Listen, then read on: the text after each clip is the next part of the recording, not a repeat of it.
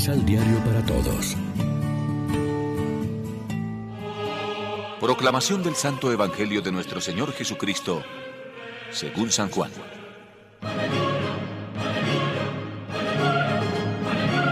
Después de esto, nuevamente Jesús se hizo presente a sus discípulos en la orilla del lago de Tiberíades, y se hizo presente como sigue. Estaban reunidos Simón Pedro, Tomás el gemelo, Natanael de Caná de Galilea, los hijos de Zebedeo y otros dos discípulos. Simón Pedro les dijo, Voy a pescar.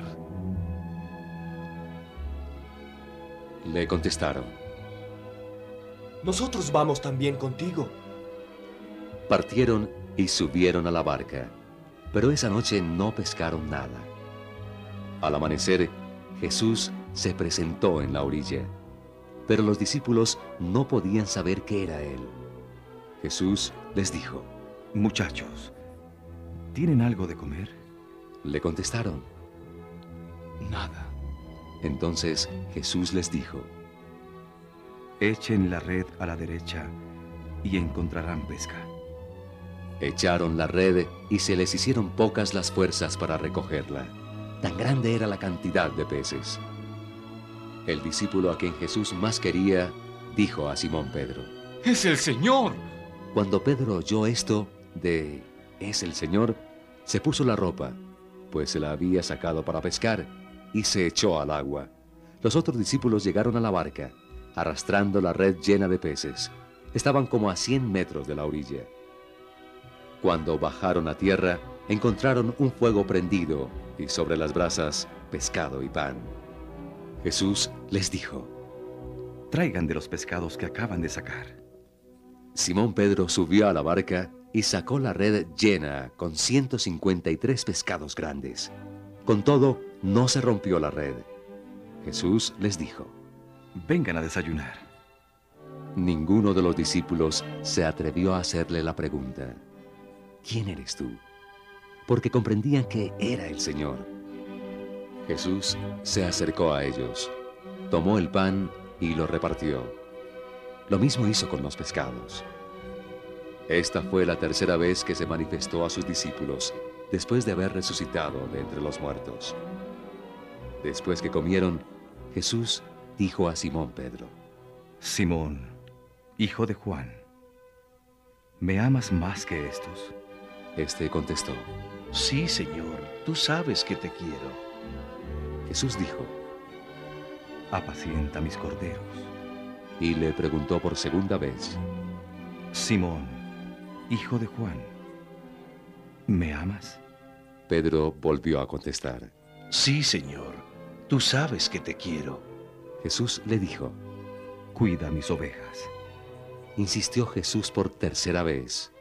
Simón Pedro, hijo de Juan, ¿me quieres? Pedro se puso triste al ver que Jesús le preguntaba por tercera vez si lo quería. Le contestó, Señor, tú sabes todo. Tú sabes que te quiero. entonces Jesús le dijo, Apacienta mis ovejas. En verdad, cuando eras joven, tú mismo te ponías el cinturón e ibas donde querías. Pero cuando llegues a viejo, abrirás los brazos y otro te amarrará la cintura y te llevará donde no quieras.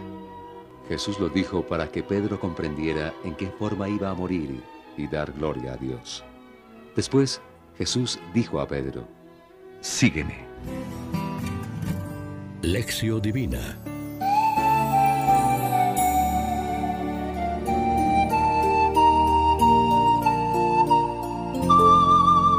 Amigos, ¿qué tal? Hoy es domingo primero de mayo, celebramos en la liturgia el tercer domingo de Pascua y como siempre nos alimentamos con el pan de la palabra. Después de una noche en que no habían logrado pescar nada en el lago, por indicación de Jesús, Pedro y sus amigos tienen una pesca milagrosa. Ya antes de la muerte de Jesús habían conseguido otra, también muy abundante, en la que Pedro fue protagonista y entonces se echó a los pies de Jesús y lo reconoció como Mesías. ¿Cuántas noches de trabajo infructuoso recordamos en nuestra vida personal y apostólica? aunque también seguramente pescas milagrosas que no se podrían explicar por los méritos o recursos humanos, sino que se deberían atribuir a la ayuda invisible de Cristo y de su Espíritu. Los apóstoles nos dan admirable ejemplo de coherencia y valentía. No se dejan amordazar en su testimonio ni por las prohibiciones, ni por el ambiente hostil, ni por la cárcel. La palabra de Dios no conoce obstáculos. No pueden dejar de predicar la buena noticia. Antes, en el momento de la cruz, han huido casi todos acobardados, pero ahora han tenido la experiencia de la Pascua, han escuchado las palabras de perdón y amistad que hoy leemos en el Evangelio, se han visto inundados por la fuerza del Espíritu el día de Pentecostés, están llenos de ánimo y se atreven a decir ante las autoridades, Dios resucitó a Jesús, a quien ustedes mataron. A lo largo de los siglos, ¿cuántos cristianos los han imitado dando testimonio, incluso con sus vidas, de su fe en el resucitado? Jóvenes y mayores, religiosos y laicos, hombres y mujeres, desde el Papa hasta el último niño que ha hecho la primera comunión, siguen dando ejemplo de esta entereza que se nos tendría que contagiar a todos, porque sigue haciendo falta en medio de este mundo que anda más bien distraído. Hacen falta cristianos y comunidades así que se sientan y actúen como testigos de Cristo, movidos por el Espíritu Testigos de eso somos nosotros y el Espíritu Santo, como dice Pedro. Por grandes que sean las dificultades y por hostil o indiferente que nos parezca el ambiente social, si estamos llenos de la Pascua del Señor, convencidos de la fe en Él y movidos por su Espíritu, se nos notará en todo momento, en las palabras y en los hechos, cuál es nuestra motivación. Nos mantendremos firmes en nuestra fe independientes de las modas o de las corrientes ideológicas o de los intereses humanos e incluso de las órdenes que nos puedan dar leyes meramente humanas o personas interesadas en hacernos callar. Tal vez tendremos que recordar también nosotros la consigna que dio Pedro. Hay que obedecer a Dios antes que a los hombres. Reflexionemos. ¿Qué hacemos concretamente en nuestra vida para ser discípulos de Jesús? ¿Cómo superar la crisis de identidad en nuestra comunidad? Oremos juntos. Señor, no permitas que nos encerremos en nosotros mismos, en nuestro mundo privado, y ayúdanos por nuestros para que nuestros ojos estén siempre fijos en ti, para avanzar con firmeza por el camino de la fe. Amén. María, Reina de los Apóstoles, ruega por nosotros.